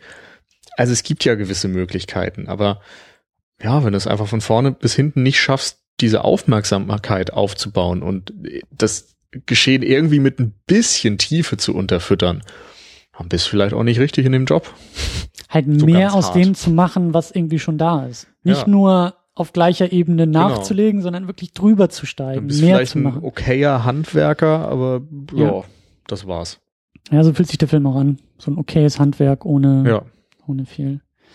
So ein bisschen dieses Film-Ding, ähm, dass ein Studio sagt, so wir haben irgendwie noch keinen Film für den April, aber wir müssen im April auch irgendwas rausbringen was gibt's denn da? Nimmst du irgend so ein B-Drehbuch und ein C-Regisseur und dann versuchst du, weil das eigentlich ja nicht, nicht das Wahre ist, ein bisschen Budget und ein A-Cast dazu zu schieben, so dass es dann trotzdem funktioniert. Ja. Aber wahrscheinlich steht da niemand hinter und sagt, ja, das ist ein richtig guter Film und den können wir richtig pushen und ja. lass da noch mal einmal einen Lektor drüber gucken und einen, einen neuen Regisseur irgendwie was Frisches an Ideen mitbringen, sondern nee, mach mal lieber so Schema F, Nummer sicher, so dass wir zumindest keinen großen Verlust einfahren, aber für die Bilanz sagen können, wir haben dann einen Film rausgebracht. Ja. So fühlt es, ja, so fühlt er sich auch recht an. Es ist schade. So, so ganz routiniert runtergespult. Ja. Und dann auf so eine Art, dass es halt wieder langweilig ist. Also man muss ja auch sagen, der ist nicht so schlecht, der Film. Also das ist jetzt keiner, kein Film, dem man richtig viele schlimme Dinge vorhalten kann, dass er irgendwie seine seinen Faden völlig verlieren würde oder dass er äh, Dinge zeigt, die einen irgendwie vor den Kopf stoßen und aggressiv machen und sauer machen und wütend, weil das so schlimm wäre oder so. Es ist nur einfach alles so dermaßen durchschnittlich, dass du es sofort wieder vergisst, dass nichts haften bleibt und diese völlige Ambitionslosigkeit irgendwie aus jeder Pore strömt. Und das macht einen dann ich weiß nicht, eigentlich fast noch trauriger, aber es sorgt auch dafür, dass man nach einer Woche den Film dann eben wieder so ein bisschen vergessen hat und es einem egal ist. Ja. Das ist, ähm, das hatten wir auch schon öfter hier so in der Sendung, dass irgendwie, ja, so ein schlechter Film mehr oftmals zu bieten hat als ein mittelmäßiger Film. Über einen schlechten Film richtig gut scheitern. Genau, und da kann man sich irgendwie dran reiben. Da kannst du dich aufregen, da kannst du mit dem Finger drauf zeigen, da kannst du was draus lernen. Und so ein mittelmäßiger Film ist halt irgendwie, was willst du groß dazu sagen? Was willst du da groß irgendwie draus, draus ziehen oder draus nehmen? So. Und ähm, ja. Und es ist, fällt mir auch nochmal ein, es ist ja ein Horrorfilm, von dem wir reden. Klar. Hast dich gegruselt? War da irgendwie was Schreckliches drin? Ich sag mal so, du lachst, während du die Frage stellst. Also, nee, ja. natürlich nicht. Also, ich weiß auch nicht, ob die es eigentlich wirklich versucht haben zu irgendeiner Zeit. Also der Score spielt, glaube ich, immer mal mhm. an. Also es wird mhm. laut nach dem Motto, Achtung, hier ist gruselig, es ist ein bisschen dunkel und ein bisschen laut. Aber so funktioniert ja Horror nicht. Und vor allen Dingen, was ja auch so ein ein Kardinalsfehler bei solchen Filmen ist, es kommt ja auch keine Atmosphäre auf. Genau. Es gibt also noch vor dem Horror oder vor vor. Ich meine auch eigentlich Horror im Sinne von dieser Atmosphäre, dass du dich unwohl fühlst, dass du das Gefühl hast, eine Bedrohung ja. ist jederzeit da oder möglich. Und das ist ja noch oftmals viel viel schlimmer als das Monster selbst ist die Frage, ist, ist, ist Ob so dieses, da ist. Genau, ist das, ist der Psychoterror hinter ja. dem Monster. Wo ist es? Und wir sind so ohnmächtig wie bei Alien. So, wir, wir, wir können genau. ja nicht mehr, wir, wir können es, in dem Moment, wo du es siehst, wo du es, wo du es spürst, wo es da ist, ist es schon vorbei. Und das ist ja die große, der große Reiz an der ganzen Sache. So. Und da sind wir eben wieder wirklich bei Alien, wo du das Alien die ganze Zeit nicht siehst. Ja. Also, ja es gibt ja wenige Momente, wo man das sehen kann und die hatten damals ja auch aus nachvollziehbaren Gründen, weil das ein Mensch in einem Gummikostüm war, ähm, sich sehr gut überlegt, wo man das überhaupt zeigen will. Und da wurde es immer in dunklen Ecken mal kurz ein bisschen bewegt oder es hing ja. von der Decke, aber war immer kaum zu sehen, so dass du jedes Mal, wenn ein schwarzes Bild zu sehen war, dachtest, es könnte hier irgendwo sein. Bei diesem Glibber-Ding ist von Anfang an klar, es äh, glibbert vor sich hin und wir sehen es jedes Mal in Großaufnahme und im Hellen. Und ist, dem, der Schrecken wird dem schon so direkt genommen. Ja. Bei einem, selbst bei so einem schlechten, nein, nicht schlecht, also ich liebe Predator, aber äh, ne, der Arnie-Film, da äh, wird die erste halbe, dreiviertel Stunde drauf verwendet, dass du nur ähm, so eine schemenhafte Darstellung siehst und diese Licht, nee, was ist das, Wärmebild, Optik mhm. aus der Perspektive des Aliens, also des Predators in dem Fall das sind doch irgendwie die Momente, die man sehen will, dass da ja, dass da irgendwas sein könnte, aber du kannst es nicht fassen. Du kannst nicht mhm. greifen, was es für ein Wesen ist, wo es ist, wie die Motivation ist, wie es sich verhält. Und live zeigst dir von Anfang an, das ist das Viech, das und das macht es, es ist und es glibbert und es wird größer und es ist schlau. Und dadurch, dass es dann sofort feststeht und immer zu sehen ist, hat es einfach keinen Schrecken mehr. Und es passiert ja auch so wenig mit der Raumstation. Das ist eine sehr klinische, saubere, neu aussehende Raumstation. Das war ja auch immer das Tolle bei Alien. Das war ja schon alles benutzt und verbraucht und und und ähm, hatte ja schon so ein, ein, ein Look in der Richtung. Und dann kommt halt noch dieses Alien und, und tut ja auch etwas mit der Umgebung. Ähm, und das macht das Alien hier ja überhaupt nicht. So, diese Umgebung bleibt so, wie sie ist die ist irgendwie klinisch, da wird jetzt nicht irgendwie ein kompletter Trakt oder so irgendwie mal in Dunkelheit versetzt oder da, da, da tut sich ja nichts.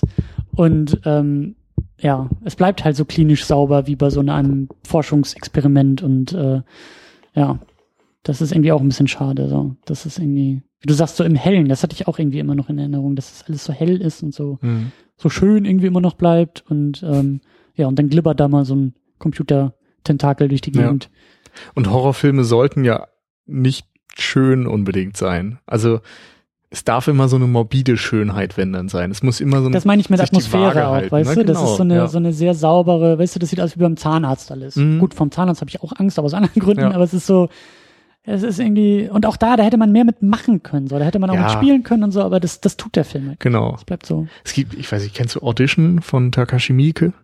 Nee. Das ist ähm, ja auch ein Film, da muss man aufpassen, dass man nicht sofort gespoilert da reingehen, also sich überhaupt nicht informieren am besten. Ähm, aber er beginnt als Liebesfilm.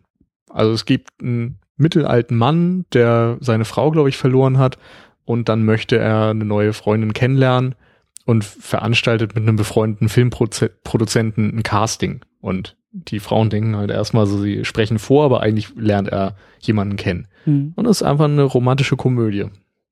Nur passiert was damit. nicht so. Mhm, mhm. ja, ja. Und genauso kannst du ja hier auch arbeiten, dass du sagst, wir haben alles glatt, alles klinisch, alles ist okay. Ja. Und nur sie machen einfach was. nur ein bisschen biologische Dinge, aber irgendwas ist nicht richtig unter der Oberfläche. Ja. Ja. Ja.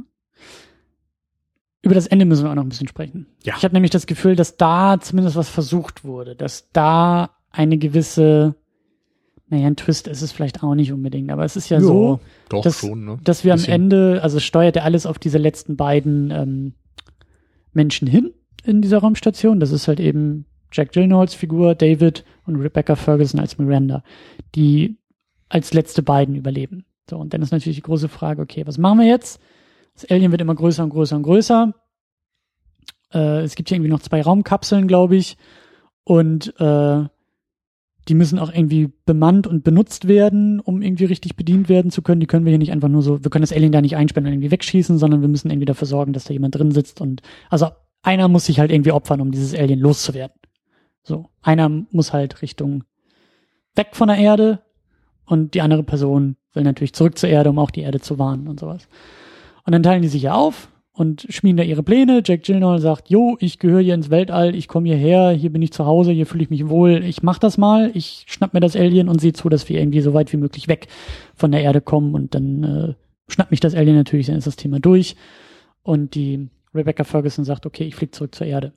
So, und dann, ne, so die stapfen in ihre Raumkapseln und alles wird da irgendwie vorbereitet und geplant und dann gibt's halt irgendwie diesen Twist, dass am Ende sich herausstellt, ups, schiefgelaufen. Jack Gyllenhaal landet mit dem Alien direkt auf der Erde und sie fliegt irgendwie äh, zurück, also weiter ins All und äh, auf dem Weg ins Nirgendwo. Und ups, äh, alles ist nach hinten losgegangen. Ja. Ja. Du zuckst mit den Schultern, das ist so ähnlich auch mein Fazit gewesen. Das war so eine nette Idee. Ja. Aber ist ich fand auch die Umsetzung ganz schön mit der Parallelmontage, dass wir eben ähm, immer die Kapseln von außen sehen, so dass da nicht klar ist, wer drin sitzt und dann hast du die Innenaufnahmen und dadurch wird dann immer suggeriert, dass alles so läuft, wie es geplant ist. Ja. Und erst ganz am Ende, als dann diese Kapsel geöffnet wird, ja. ist dann klar, oh, ist doch schief gelaufen. Fand ich so filmisch ganz nett. Ähm, der Film verdient sich nur irgendwie diesen ja. Twist nicht so wirklich. Also du bist emotional eben nicht so drin, dass es dich auch mitnimmt oder dass du vor den Kopf gestoßen bist, sondern es ist vorher alles schon so egal, dass dann noch was Egales passiert. Ja, das nimmt man dann so hin und es ist okay wieder, aber die Wirkung erzielt so ein Film eben nur, wenn er dich vorher irgendwie ähm, mit den Konsequenzen vertraut gemacht hat wenn dir klar ist, wie schlimm das jetzt gerade für Jake Gyllenhaal ist, auf der Erde zu landen, wenn dir klar ist, wie schlimm das ist für Rebecca Ferguson, wenn die ganze Erde jetzt ja, dem Tode geweiht ist und du denkst, oh mein Gott, die arme Erde und alles, was da drauf ist. Aber das haben wir die ganze Zeit eben nicht gesehen und nicht gefühlt. Und vor allen Dingen unterstreicht es auch keinen Punkt es unterstreicht nichts. Weißt du, es gab keine Dialoge irgendwie zwischen mhm. so, so Seven-mäßig, weißt du, so zwischen Hoffnung und Nihilismus oder zwischen, ja, irgendwie äh, dem Optimisten und dem Pessimisten irgendwie in der Crew, die dann auch noch personifiziert sind. Und eigentlich hätte es ja die so ein bisschen erwischen müssen. Mhm. So nach dem Motto, ne, Rebecca Ferguson ist die überzeugte Optimistin und deshalb ist klar, dass sie zur Erde zurückfliegen will, um da irgendwie vor größerem Unheil zu warnen. Und Jack Gyllenhaal ist der Pessimist, der sagt, wir sind eh alle dem Untergang geweiht, deswegen ist es klar, dass ich mich hier opfer. Weißt du, und damit hätte der Film dann ja auch etwas unterstrichen, hätte mhm. Position beziehen können, hätte selber sagen können, eine pessimistische Weltsicht ist das, was irgendwie angebracht ist, so mit diesem Ende. Aber das tut er halt nicht, weil dieses Ende halt so isoliert, so, so bedeutungslos. Ja, und das wirkt auch so wie so im Writers Room vielleicht noch so am Set spontan so, ey, übrigens wäre es nicht viel cooler, wenn wir am Ende das so machen würden, dass das Gegenteil von dem passiert, was eigentlich passieren soll. So, ah, guck mal, was für eine coole Idee. Und dann haben sie das irgendwie noch schnell umgesetzt und oder wie so ein alternatives Ende wirkt es auch irgendwie so. Ja, hm, nette ja, Idee. Ja, du hast so drei verschiedene gedreht und guckst am Ende ja. so in Testvorführung, was dann am besten funktioniert. So ungefähr und und äh, ja, aber es funktioniert halt auch noch nicht mal richtig gut und deswegen ist das so ja, es ist alles so schade, es ist alles so da liegt viel verschenktes Potenzial. Ja.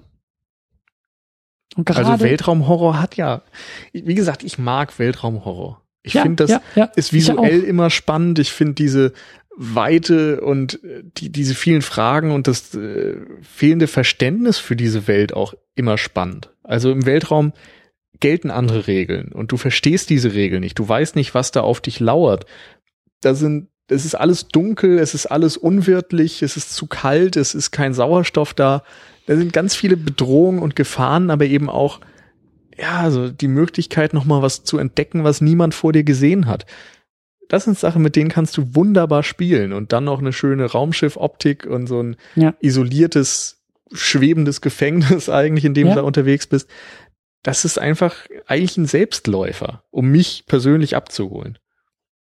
Aber ja, ein paar originelle Ideen wären dann schon nicht schlecht. Und vor allem größere Ideen. Nicht nur ja, irgendwie so ein bisschen. Lebensgroße Ideen. Hm, sehr gut. Ähm, ja, aber lass uns dann noch mal ein bisschen weitersprechen. Vielleicht auch ich von dem möchte Film. einen Film, der larger than life ist. Das ist die Fortsetzung, ja. nee, danke. Auf der Erde dann. Und dann lieber Death. Ja. Das ist, ja, das ist, das ist auch die Fortsetzung, ja. Hm. Ähm, Oder halt Spider-Man. Das wird den Film noch mal irgendwie jetzt origineller machen, wenn es jetzt doch irgendwie so ein ja. Spin-off irgendwie wäre. Aber ach ja, ja, aber du hast ja recht. Also gerade so diese Weltraum-Horror-Geschichten. Ich meine, gut, da ist Alien natürlich ganz stark irgendwie zu nennen, ähm, so so als als das große Ding in der Richtung. Ja, das hat, das ist irgendwie schade. Das ist so schade, da, da ist da ist noch mehr möglich. Ich möchte auch, dass es von Alien ein bisschen wegkommt. So, ich mhm. habe jetzt das ja. hatten wir im Vorfeld ja äh, lustigerweise auch uns überlegt. Ne, gucken wir live oder gucken wir den neuen Alien? Und beide scheinen ähnlich. Also ich habe den neuen angekommen zu genau, sein. ich habe den neuen noch nicht geguckt. Hast du den mittlerweile schon geguckt? Nee. So und, und ja, entscheidet man sich jetzt nun zwischen dem einen mittelmäßigen oder dem anderen mittelmäßigen.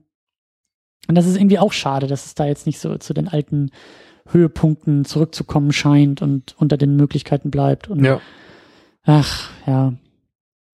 Vielleicht geht's auch gar nicht so oft. Vielleicht ist das tatsächlich, vielleicht trägt es nicht ja. mehr als diese, als diese wenigen guten Vertreter, die wir gesehen haben. So. Ich, ich will widersprechen, weil ich das sonst traurig finde. Ja. Also, es muss ja auch kein reinrassiger Horrorfilm sein. Also ich finde auch so ein existenzialistisches Drama wie Gravity super, wo es eigentlich noch nicht mal Science Fiction ist, sondern ja. ein Weltraumdrama. Ja, ja. Im Apollo 11 oder so fand ich jetzt auch eigentlich gar nicht so toll, wie der oft gemacht wird, aber das sind doch auch interessante Geschichten. Ich meine, ein Dead Space funktioniert auch super. Einfach durch Sounddesign, durch Atmosphäre, durch Düsternis und in dem Fall natürlich auch noch diese Steuerung, dass du nicht einfach wild drauf losballern kannst, sondern dass wenn ein Alien auf dich zukommt, du dann noch genau zielen musst und drüber nachdenken musst, was du tust und wie du mit Ressourcenknappheit umgehst und so. Also das funktioniert einfach. Es ist auch ich finde auch ein Film wie Sunshine super, auch wenn das letzte Drittel oder letzte Akt ein bisschen abfällt vielleicht, aber da waren auch viele neue Ideen drin. Ein Event Horizon, der kein ja, ich weiß nicht, ob das ein guter Film ist, eigentlich ja nicht, aber ich mag den. Mhm. Also ich kann vieles verzeihen, wenn da irgendwie spannende Ideen drin sind. Und da ist es ja auch so ein bisschen übernatürlich, dass noch mit äh, Portal zur Hölle und sonst was äh, gespielt wird. Aber es, es funktioniert. Es ist eine super Atmosphäre, es sieht toll aus. Das ist doch schon okay. Es gab vor ein paar Jahren, glaube ich, sogar einen Kurzfilm, ähm, Leviathan, mhm. wo so, so eine Art Walfänger im Weltall unterwegs waren. Das ist so ein riesen Alien-Wal mhm. und das sah unfassbar geil aus. Also den musst du dir mal angucken. Ist im Internet irgendwie unterwegs. Und ich glaube, da haben sie auch mal drüber nachgedacht, ob sie das irgendwie adaptieren als neuen Spielfilm. Das wird vielleicht auch gar kein Horrorfilm oder ist keiner. Ich kann mich nicht so genau dran erinnern, aber es, es spielt eben mit dieser Idee, dass im Weltraum ganz vieles möglich ist, weil wir einen Bruchteil nur kennen von dem, was es dort gibt. Und allein das ist doch genug Möglichkeit eigentlich für einen Filmemacher zu sagen, ich forme jetzt irgendwie einen Teil dieser Vorstellung mal aus. Ja. Und das ist auch ein Gegenentwurf zu der, zu dieser zukunfts- und technikoptimistischen Science Fiction, die auch super ja. und schön ist und ihren Stellenwert hat. So, da, da, daran reibe ich mich halt auch momentan. Wir legen hier bald los mit Star Trek, dass wir uns hier auch in, den, in der Second Unit durch Star Trek so ein bisschen durcharbeiten. Und äh, also durch die Star Trek-Filme. Und ähm, das ist natürlich auch stark und gut, aber dann eben so einen Gegenentwurf dazu zu haben, der eben auch nicht nur als klassische Dystopie irgendwie funktioniert und sagt, ob jetzt nun irgendwie auf der Erde oder in irgendwelchen Kolonien, der Mensch versklavt sich immer irgendwie gegenseitig und ist, ist sich mhm. selber der größte Feind so. Nee, es ist halt wirklich so dieses, dieses kleine, eingesperrte, ich sag's nochmal, so irgendwie Kammerspielartige. Hier ist so ein Punkt, an dem mhm. es sich irgendwie bewegt. Bei Dead Space ist ja auch die eine Raumstation, das eine Raumschiff irgendwie. Ähm, so, und da konzentrieren wir uns mal drauf und hier spielen wir jetzt mal ein bisschen rum. So, hier ja. setzen wir ein Alien rein oder hier setzen wir irgendwie auch eine andere Bedrohung irgendwie rein oder lassen genau. den Menschen ums Überleben irgendwie auch kämpfen. So. Aber ganz ehrlich, wenn die jetzt sich überlegen würden, dass sie ein Castaway auf einem fernen, bunten Planeten machen, dann bin ich auch dabei. Hast du hier ähm, der Marsianer geguckt? Ja, habe ich auch gesehen. Der war natürlich sehr, sehr humorvoll und sehr witzig und genau. so. Den könnte, sowas könnte man ja auch noch mal in ernster und in, in, in Genau, das war für mich auch so ein machen. Problem bei dem Film, dass er ja. auch so ein bisschen einfach mit seinen Problemen umgegangen ist, fand ich. Also es tauchte immer irgendwas auf, was ganz problematisch war, irgendein Sturm und sonst was. Und dann gab es einen Videoeintrag, wo er gesagt hat, ja, das ist jetzt nicht so gut, dann äh, arbeite ich mal ein bisschen und regel das wieder. Ja. War natürlich auch der Sinn des Films, dass das nicht in diese Ecke kippt, aber eigentlich hätte ich ihn spannender gefunden, wenn es ein existenzialistisches Drama ist, wo er die ganze Zeit immer wieder an seine Grenzen geführt wird und mit sich selbst und seinem Leben hadert und diesen Herausforderungen und kurz vorm Zusammenbruch steht. Und das sind die Filme, die ich sehen will. Guck mal, das hat hier auch gefehlt, ne? So dieses lebensbedrohliche Hadern mit sich selbst. Ja. So keiner hat da irgendwie, glaube ich, äh, mit sich selbst oder mit diesem Alien oder mit dieser Situation irgendwas ausgetragen. Ich hatte das Gefühl, dass die alle da eher so durch die Gegend geschwebt sind und ups, da kommt das Alien. Ja. Schade. Tschüss. Jetzt ist das einer weniger. ja. Tja. Also ein Plädoyer für mehr und besseren Weltraumhorror. Auf jeden Fall. Auf jeden Fall. Ich, ähm, da können wir ja auch noch mal so ein bisschen weiter stochern. So gerade, ähm, das hatten wir ja auch mal in der Gaming Unit. Das, äh, glaube war, war sogar, glaube ich, letzten Oktober, auch im Horror-Oktober. Ähm, da ging es um Alien Isolation, das mhm. Videospiel. Ja. Ich weiß nicht, ob du das auch mal gespielt hast. Angespielt, ja. Also ich habe es irgendwann beiseite gelegt. Das ist nun auch nicht das zugänglichste Spiel, so durch mhm. dieses Alien und durch diese Mechaniken.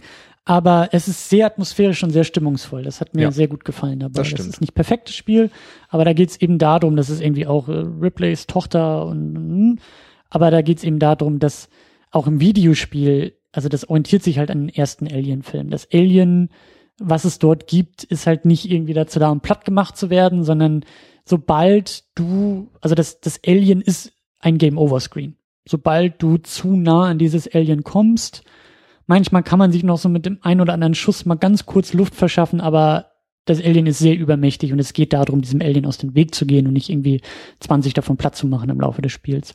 Und das fand ich halt auch sehr, sehr schön. Das hat halt funktioniert mit Atmosphäre für mich. So, da habe ich echt hm. Tränen äh, und äh, Schweißperlen hier gehabt, weil es echt Anspannung war. Ja. So, weil, ja.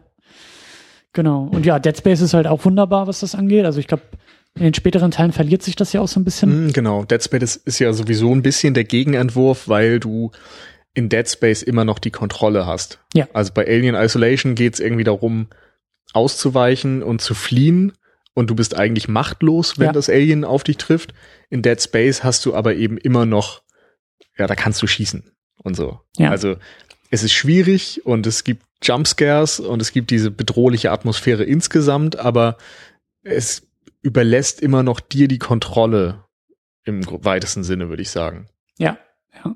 Ja, es gibt dir eine gewisse Macht. Also du hast, genau. du bist mächtiger als in diesem Alien-Spiel, in Alien ja. Isolation. Erst wenn es dann Sondertypen gibt oder zu viele Aliens auf einmal, hast du wirklich ein Problem. Ich glaube auch. Und dadurch, dass du natürlich auch wenig Ressourcen hast. Also du musst schon gut und klug spielen, um es zu schaffen, aber du kannst eben in Konflikten mit Aliens immer gewinnen.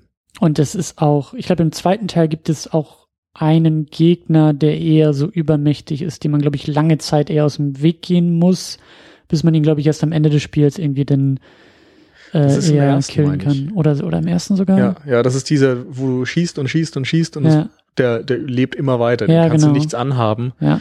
Nur eben durch deine glücklichen Sonderfähigkeiten da. Ja. Aber ähm, ja, also da, da sehen wir es vielleicht eher so ein bisschen im Videospiel. Ne? So, ich weiß nicht, was, was filmisch irgendwie noch so sehr in die Richtung geht. Ja. Klar, die Alien-Filme, aber. Ja, ich habe ja ein paar genannt. Event ja. Horizon, Sunshine. Ja. Es gibt auch aus den 80ern, glaube ich, noch verschiedene, die so ein bisschen solche Sachen versucht haben, aber äh, Life Force habe ich nicht gesehen. Das sagt mir nichts, ne? Also das meiste ist dann auch echt eher im B-Bereich, ne? B-Movie. Ja. Ja. Wäre schön, wenn wir da mal wieder sowas. Von, wie hieß er, ähm, Pandorum von Christian Alward, der auch die Till Schweiger mhm. Tatorte gemacht hat und so. Oh. Vor, weiß ich, zehn Jahren oder so mal ein mhm. Weltraumhorror. Aber ich, ich erinnere mich im Grunde nur noch, dass der nicht so toll war. Aber an nichts anderes. Das, das klingt so ähnlich wie live. Aber das ja. ist eine gute Einladung eigentlich für alle, die zuhören, so, wem, wem da was einfällt, ja. wer da ein paar Ideen hat, wer, wer uns da was empfehlen kann. Natürlich gerne.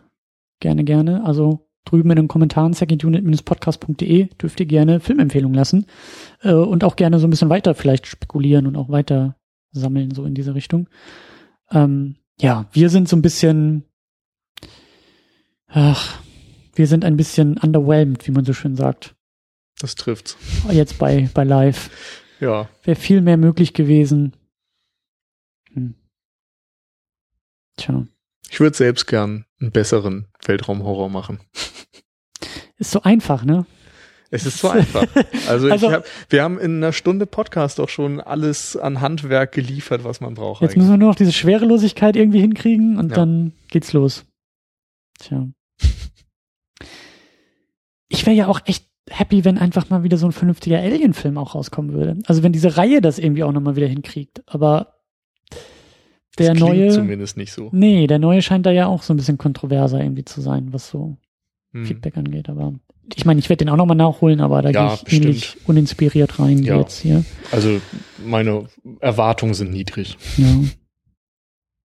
Ich glaube, Ridley Scott hat auch Regie geführt bei dem neuen, ne? War das nicht so, ja, dass er da, genau, da sollte genau. doch der Neil Blomkamp, Blomkamp sollte eigentlich ja. und dann wollte doch wieder Ridley Scott seine äh, Geschichte da weitererzählen, aber ich weiß es nicht. Es war ja auch mal geplant, dass er irgendwie Prometheus weitermacht, was ja auch schon die Vorgeschichte ist. Und jetzt macht er dann doch Alien und ich weiß nicht, was das für Prometheus bedeutet. Und ich meine aber, dass das auch mit Prometheus irgendwie zusammenhängt. Geschichte auf Eis und ja. Also der neue Alien ist ja auch wieder mit Fassbender, der da ja. als äh, Prometheus äh, da irgendwie unterwegs ist und irgendwie, naja, anderes Thema, anderer Film, ja. können wir auch noch mal irgendwie uns anschauen.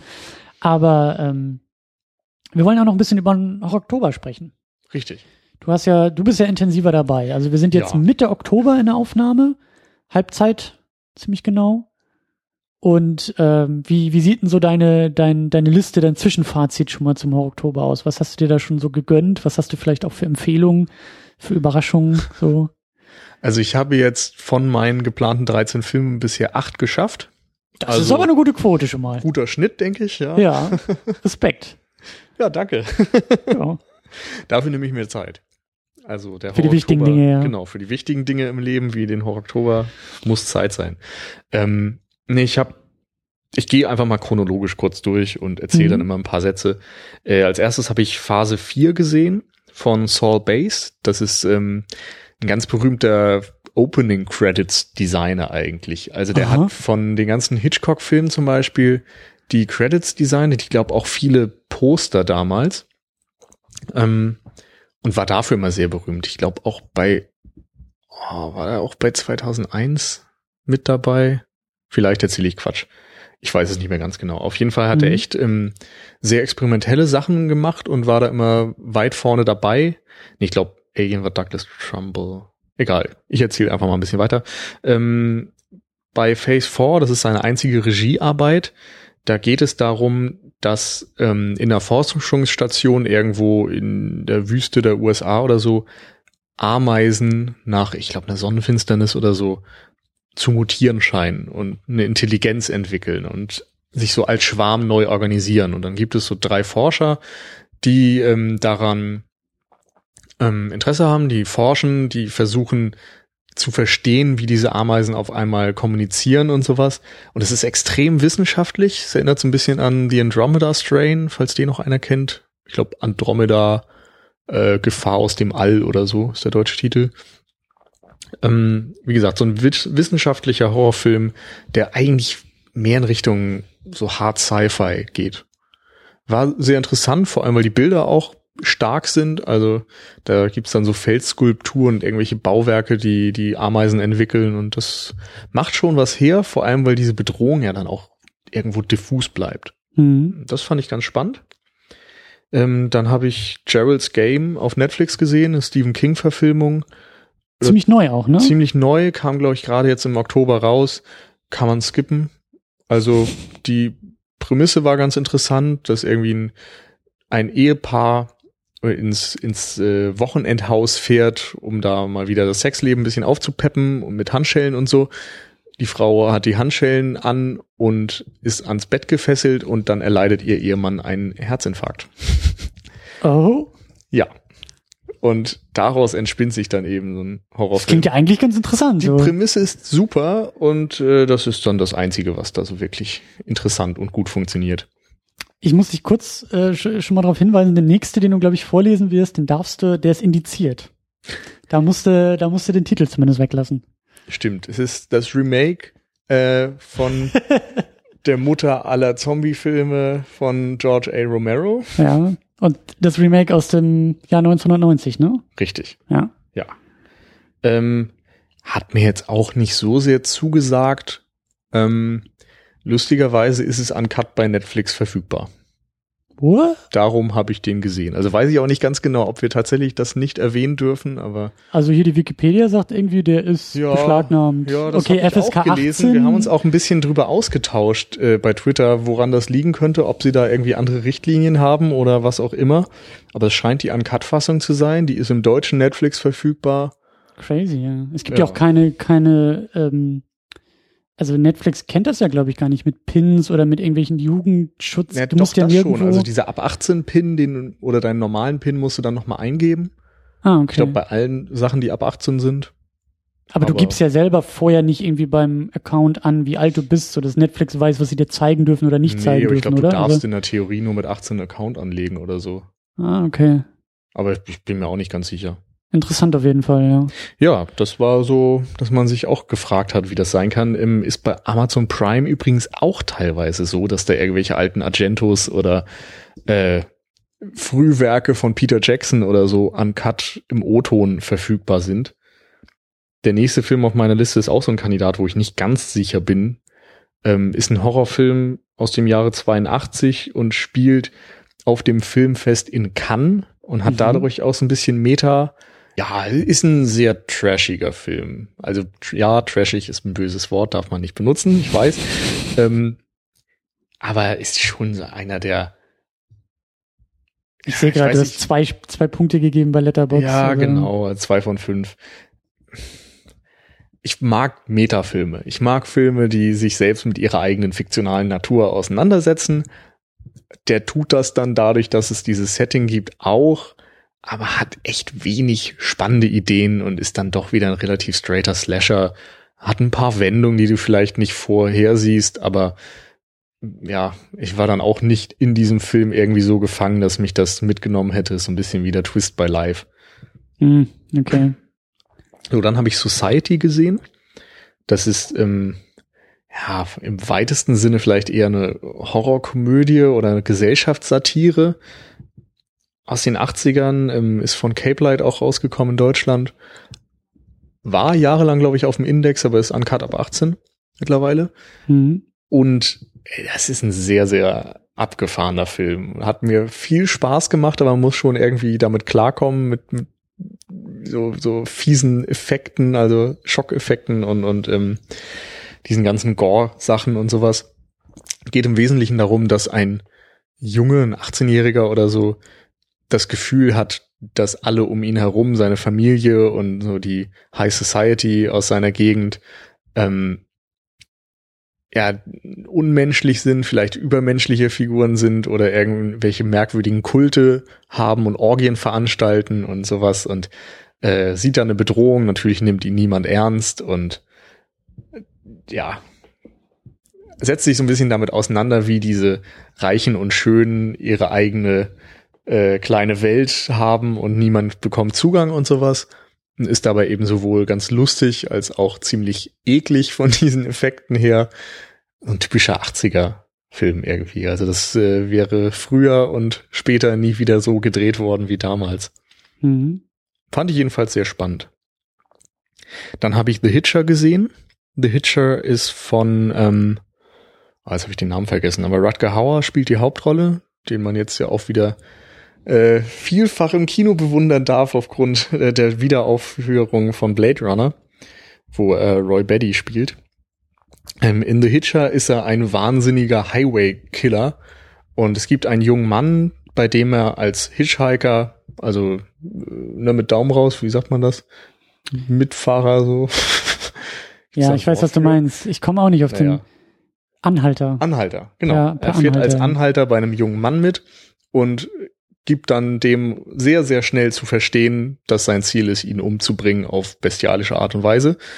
Und dem jungen Mann gelingt es, ihn aus dem Auto zu entfernen und dann wegzufahren, aber damit ist es noch nicht beendet. Also der hm. macht dann wirklich Jagd auf ihn mm. und der Film spielt dann auch immer mal so ein bisschen mit der Idee, dass das kein Mensch ist vielleicht oder dass diese Bedrohung irgendwie so ein sowas Existenzialistisches kriegt, dass ähm, diese Fahrt in der, ja, was ist das, Highway irgendwo in den USA, dass es nicht unbedingt eine reale Form ist äh, der, der Bedrohung und sowas, sondern dass da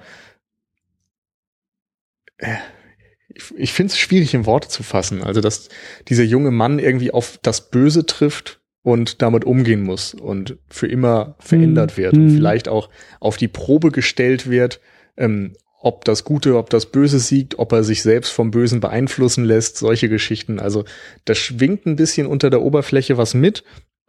Ähm, ist schön schnell inszeniert, also geht flott voran, ähm, ist aber dadurch, dass man eben manchmal äh, äh, tiefgründigere Sachen äh, im, wie sagt man, äh, da drin finden kann, ähm, wirkt der Plot dann manchmal auch sehr konstruiert und wenn du es oberflächlich liest, sind da viele Sachen, die ziemlich absurd sind und unglaubwürdig sind und so und diese Dinge, die ich da vielleicht jetzt drin sehe, sind halt auch schwammig. Also es gibt immer mal so kleine Hinweise auf irgendwas, was da mehr drin sein könnte, aber es wird nie so ganz ausformuliert, mm, nie so mhm. ganz klar. Mm. Der beschäftigt sich dann auch eher mit dieser oberflächlichen Spannung und so einer typischen Terrorgeschichte.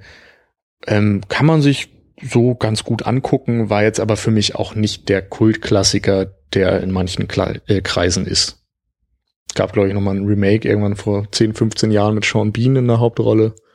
Der sollte ziemlich schlecht sein. Mhm. Ja. Das dazu. Genau, dann haben wir live gesehen, da haben wir drüber gesprochen. Und ähm, dann nochmal eine ganz besondere Empfehlung. Ich war ja hier in Berlin nicht nur zum äh, Podcasten, sondern auch tatsächlich im Kino gestern und konnte den Film The Wailing sehen äh, W-A-I-L-I-N-G.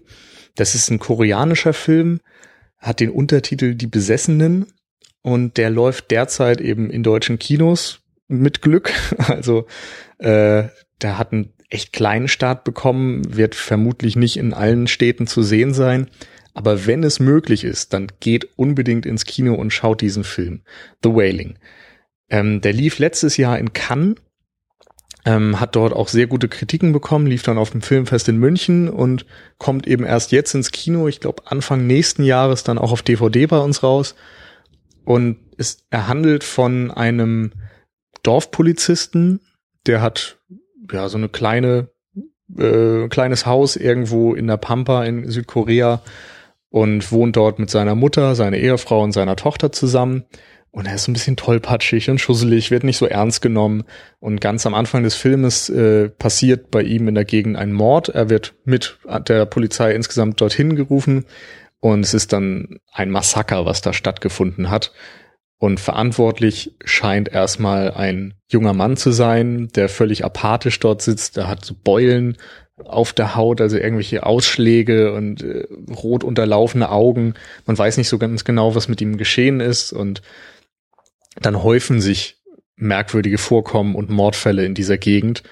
Und der Film ist gerade deshalb so stark, weil er sich sehr viel Zeit nimmt. Er ist zweieinhalb Stunden lang, ähm, baut ganz, ganz langsam erstmal diese Atmosphäre auf mit wunderschönen Bilder von der Landschaft Koreas.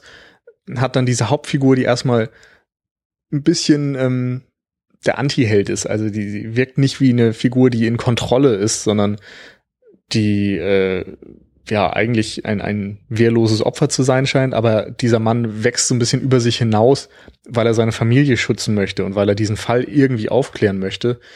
Es hat dann was von einem Serienkiller-Film, so mit Polizeiarbeit und sowas. Er geht aber auch sehr stark so in Richtung ähm, Exorzismusfilme, der Exorzist, Okkultismus, ähm, mit dem Kampf von Gut gegen Böse, mhm. Engel gegen Teufel, was weiß ich, so diese ähm, symbolische Aufladung. Es geht um asiatische Mythologie, also so Sagen, die mit reinspielen. Es gibt einen Schaman, der dann gerufen wird, um ähm, etwas zu unternehmen gegen diese Bedrohung, von der man nicht so ganz genau weiß, was dort ist. Äh, der verweist in Teilen dann auf so einen Film wie 28 Days Later mit so, so Wut-Zombie-artigen ähm, Passagen. Ist teilweise albtraumhaft. Es äh, regnet die ganze Zeit, ist düster und dunkel. Der Score ist wahnsinnig abwechslungsreich und immer schön. Ähm, und der Film hat mich total gepackt. Also ist für mich echt der beste Kinostart des Jahres bisher. Wow. Ich war völlig gepackt im Grunde von der ersten Minute an.